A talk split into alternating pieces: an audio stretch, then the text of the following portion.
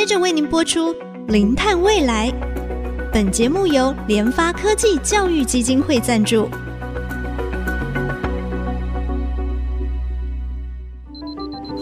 前瞻能源新方向，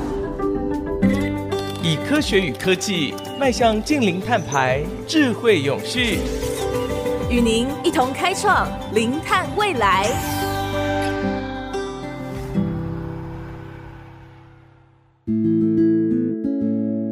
众朋友，大家好，这里是 IC 之音竹科广播 FM 九七点五，欢迎收听《零碳未来》节目的播出，我是主持人贾欣欣，跟大家分享 IC 之音哦，我们跟 DigiTime 共同企划的减碳不碳，成为永续赢家的线上专题，已经在 IC 之音官网上线哦。这一次的专题啊，是以 IC 之音四个主要的节目为主轴，带您读懂和碳相关的专有名词。以及切入欧盟碳关税试行、修法、碳费、碳权交易所三大实事等议题哦，集结超过十集的专访内容。带大家一起来迎接碳的时代。那当然，我们在上一集的时候啊，有特别邀请到中央研究院地球科学研究所兼任研究员汪中和汪老师啊。这一集啊，我们还是要继续啊，邀请啊汪老师哈、来跟大家来聊一聊哈、后面从气候变迁的一个历史上，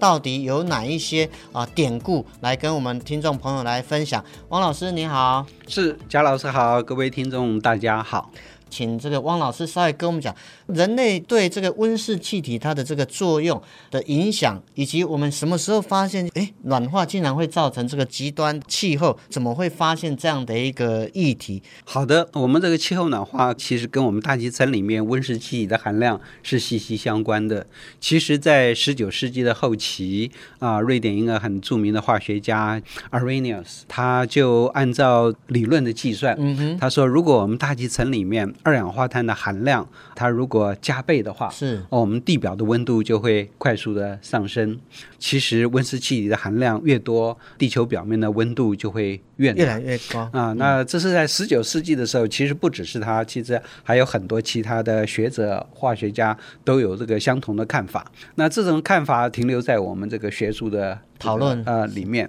因为那时候我们呃没有这所谓的温室气体浓度快速增加的问题。我们在工业革命的时候，也就是大概一七五零年的时候，整个大气层里面二氧化碳的浓度大概就是两百七十八个 ppm，就是百万分之两百七十八，所以是一个很正常的。在过去地球百万年以来，我们经历了暖期、冰期这种循环，大概以十万年的周期。在冰期最盛的时候，我们大气层里面温室气体的浓度大概是在一百八左右；在最暖的时候，我们大气层里面温室气浓度大概是两百八左右。所以在工业革命的时候，刚好就是我们这一次从冰期进入到这个暖期的最高峰，也就是差不多将近两百八，也是最暖的时候。那时候当然就不会有这个所谓的暖化现象，只是按照我们地球过去这种冰期、暖期的这种十万年的周期，我们经过了一万年的这种暖期，我们应该过了小冰期以后，我们会往下一个大冰期要慢慢前进。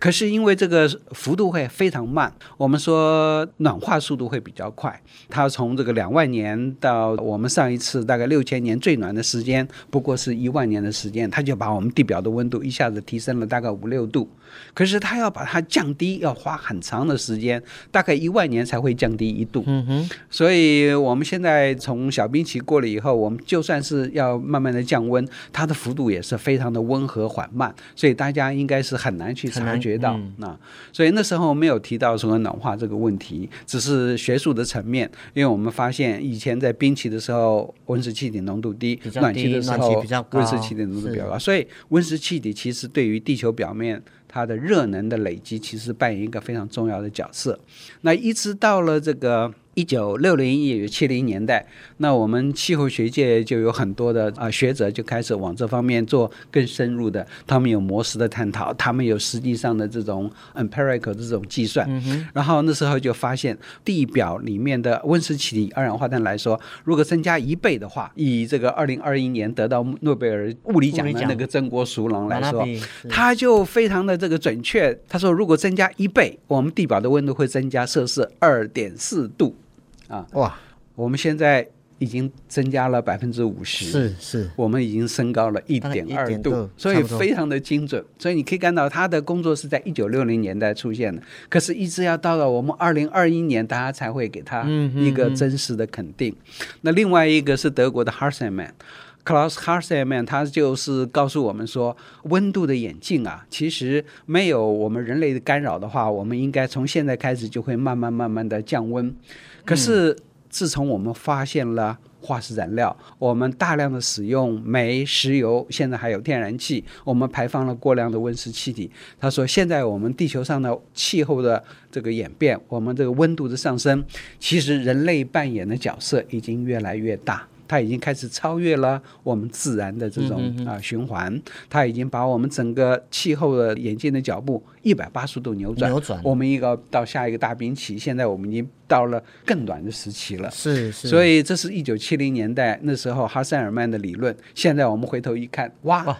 我们真的是已经把整个 地球的气候已经呃一百八十度扭转了，所以他也在二零二一年也得到了诺贝尔物理奖。所以你可以看到，整个从十九世纪、二十世纪一直到我们现在，我们就可以看到气候学界在这一方面所做的努力，让我们真实的看到了温室气体在我们大气层里面浓度的高低，其实跟我们现在气候的暖化，我们整个全球所经历到的冲击是。非常密切相关的。是是，老师刚刚在讲的时候，其实我就突然想到，我在高中的时候，我记得那个时候，呃，就是有一些科学杂志那讲说，呃，因为当时这个美国跟苏联他们在核子武器的竞争啊，当时很多人其实在讨论什么？诶，未来会不会因为两强冲突造成核爆？核爆变成这种核子冬天的出现？是不是地球在那个时候会慢慢会进入另外一个冰河期？那个时候年代的氛围是这样。是那一九七零年代，刚好是我们地球科学界一个争执最大的时候。一派是说我们要进入到一个呃下一个冰期，我们地球的温度会越来越低。另外一派就是像曾国熟郎啊、哈尔塞尔曼啊，嗯嗯嗯，甚至于后来到了美国，像那个 Brocker。瓦勒斯·布洛克他们都开始发现，其实我们人类对于大气层里面温室气体快速的累积是绝对没有办法轻忽的。那这两派就一直拉锯不下。但现在当然胜负已定。对啊，对。所以我们可以看到，人类对于我们环境所带来的破坏，温室气体的累积。真的是改变了我们整个地球气候的演变，同时也给我们带来了一个我们过去地球没有碰过的，也就是我们进入到了一个非常暖化的一个时代。是。那其实不只是暖化，就像那个联合国秘书长所说的，我们现在不只是全球暖化，他说我们现在已经进入到了。沸腾化 是是，人类过多排放的温室气体造成地球增温的速度真的非常非常快。老师刚才也提到，我们要降它一度温度下来，花很长的时间，但是要让它温度增高，其实很快哦。所以其实现在不止空气的温度上升，连海水的温度也在上升。针对这样的一个暖化过多的一个温室气体排放，那国际上面是不是有一些怎么样来去减缓温室气体的排放？它这个国际上面的一些会。跟规范。我们可以看到，这个暖化给我们带来的影响是这么的深远，我们就一直是非常关注我们地球的环境。所以在一九七二年的时候，其实联合国就举办过人类环境会议，嗯，那一次就告诉我们说，其实地球的环境需要人类共同去关注、去保护，然后去爱惜。但是，一九七二年那个人类环境会议就刚好碰到了气候会暖还是会冷的一个、哦、一个对拉锯点，嗯，所以那时候没有办法。得到一个比较啊、呃、明确的这个结论，那一直到了这个一九八七年，呃很有名的那个瑞典的总理就发表了那个我们共同的未来，嗯、他告诉我们说，其实一九八七年我们全球的环境已经开始展露危险的这种征兆，就告诉我们说，我们的确要开始关注我们地球的环境，然后做一些保护。然后在这个一九八七年那个时候，其实我们大气层里面温室气体的浓度已经超过了三百五十个 ppm。嗯，对。哦，我们刚刚说在工业革命的时候不过是两两百八，两百七十八，大概两百八。那现在已经超过了三百五，三百五是我们做气候研究认为说我们人类还可以安全度过的一个范围。超过了三百五以后，我们人类对于环境所带来的这种冲击，恐怕就像脱缰野马一样，会越来越严重。没想到它就一直不断的在累积。所以，一九八七年我们看到我们共同的未来那本书，联合国出版了以后，在一九九二年我们有里约高峰会。里约高峰会告诉我们说，这是我们地球非常重要的一个环境会议，我们一定要好好的去保护。然后接下来就有了这些 IPCC 的报告啊，一次、两次、三次，一直到最近的这个第六次。那中间除了里约高峰会以外，我们看到一九九七年有京都议定书，然后二零零九年的哥本哈根协定，美国总统奥巴马也得到了诺贝尔和平奖，大家寄以厚望，都希望说在那一次的哥本哈根协定的时候，我们真的可以给我们全球减碳带来这个非常重大的决定。没想到还是失败了，一直到二零一五年，我们在那个巴黎举办了 COP 二十五的这个气候变迁大会，嗯、我们才正式的通过巴黎气候协定，开始推动我们全球一定要减碳，而且它是有法律的规范，你绝对不可以去违抗的。所以这就是我们人类面对气候暖化，面对我们排放了这么多温室气体，我们做的一些补救。只是这些补救，我们看到经过了三十多年来努力，我们当然开始有了一些公约出现。可是我们大气层里面二氧化碳浓度还是一直不断的增高。到了今年五月的时候，已经四百二十四个 ppm 了，是，那真的是非常令我们想象不到。我们人类呃经过了这么多努力，我们居然在这个温室气体的排放上面，到目前为止还没有看到，一无所获。对。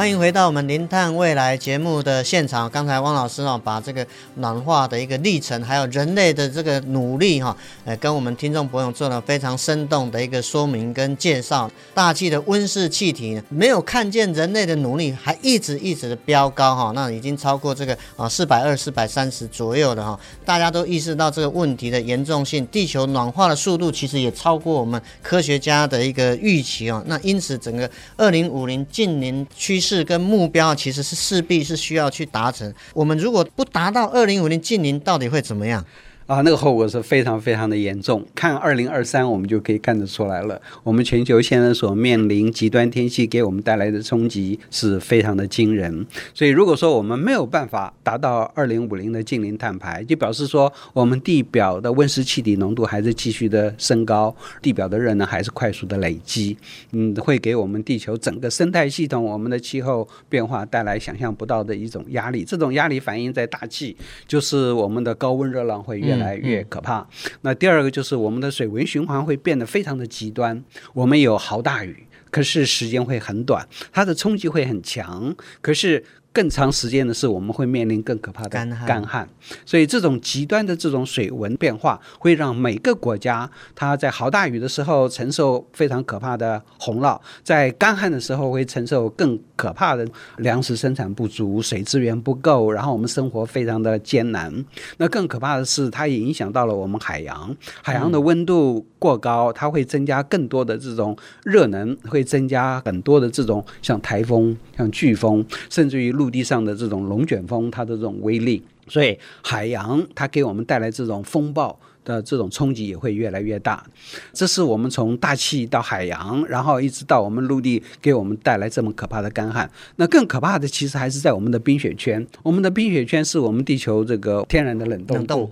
它是调节我们气候最重要的一个机制。可是冰雪圈受暖化的影响，它的受伤其实是最沉重的。两极的冰原、高山的冰川现在都在快速的流失，它流失的量，我们现在说一年会超过一兆五千亿吨。那这是非常可怕的。冰雪圈的消融，它会带来第一个海平面会快速的上升，嗯、因为以前在路上的水线都进入到我们海盆了。那第二个，它会让整个这个陆地跟那个海洋之间的平衡打破，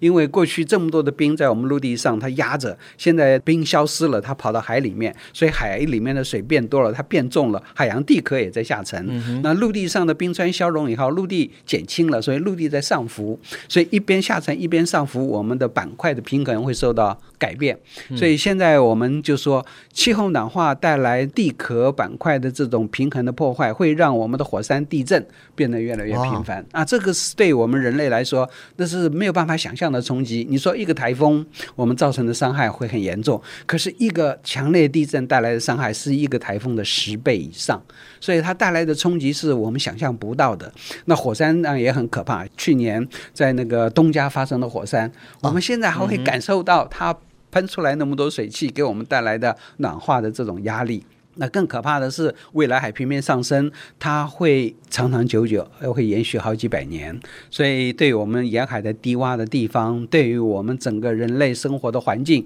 都会造成想象不到的冲击。所以，你可以看到，如果我们没有办法做好近零碳排，我们不能够让我们的暖化的情势减缓，我们将来人类面临的是一个我们没有办法去。面对的一个环境，我们的冲击会越来越大，我们的生活会越来越困苦。每一个国家，它遭遇到的冲击、面对的挑战，是它没有办法去承受的。其实，如果我们从过去这几年在全球所发生的这种极端的这个天灾、高温、干旱、热浪、暴雨，我们把它想象这些事件，第一个，未来只会重复的出现；第二个，出现的频率、出现的强度。会越来越高，越来越强。如果没有达到二零五零净零碳排，地球的增温其实会非常非常的严重，冲击的面更大。不只是人受到影响，整个地球环境的生态其实都受到影响。那么面对这些调试跟减碳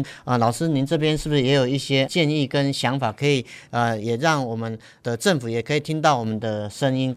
是，呃，以我们台湾政府自己来说好了，第一个，我们一定要跟国际接轨，要做好节能减碳，我们一定要达到我们国家长远的目标，也就是二零五零净零碳排。以我们台湾现在每一年排放两亿多二氧化碳这种量来说的话，我们要把它在三十年的时间里面要降到零，目标是非常的重要，但是它的这个努力。会要非常非常的艰难，我们要付出非常非常大的力气才能够达到，这是我们啊、国家是最大的挑战，但是我们是没有办法去妥协的一个课题，这是第一个。减碳一定要做，而且要做到二零五零净零碳排。那第二个就是气候暖化带来的冲击会越来越大，嗯、冲击会越来越深，对我们国家的这种安全其实影响也会越来越多。所以我觉得我们这个国家要面对的第一个，当然就是要提供我们人类生存最重要的第一个稳定的能源。这个能源不是化石的能源，这个能源是用再生能源、用其他零碳、低碳的这种能源来提供的。这是我们国家未来这个最重要的。第第二个就是，我们一定要有一个非常稳定的粮食跟水资源的供应，这是我们人类生存最重要的一个依靠。那没有粮食，没有水资源，那你根本就没有办法去生存下去。所以，第一个能源啊、呃，水资源啊、呃，粮食，政府都要好好去规划，减碳要做好。最后一个，我觉得更重要的就是，我们整个国家的未来的长远的这种土地的规划跟管理是非常非常重要的。气候暖化带来的冲击，强降雨越来越多，高温越来越严重，我们的海平面上升越来越越快，台湾的土地面积会越来越小。国家在这个土地的规划、使用跟长远的这种安排方面，一定要做得非常非常好。它要让我们在这个有限的国土里面，我们可以继续的生存下去，安全的生存下去，还可以永续的生存下去。是，其实老师刚才特别提到，当然我们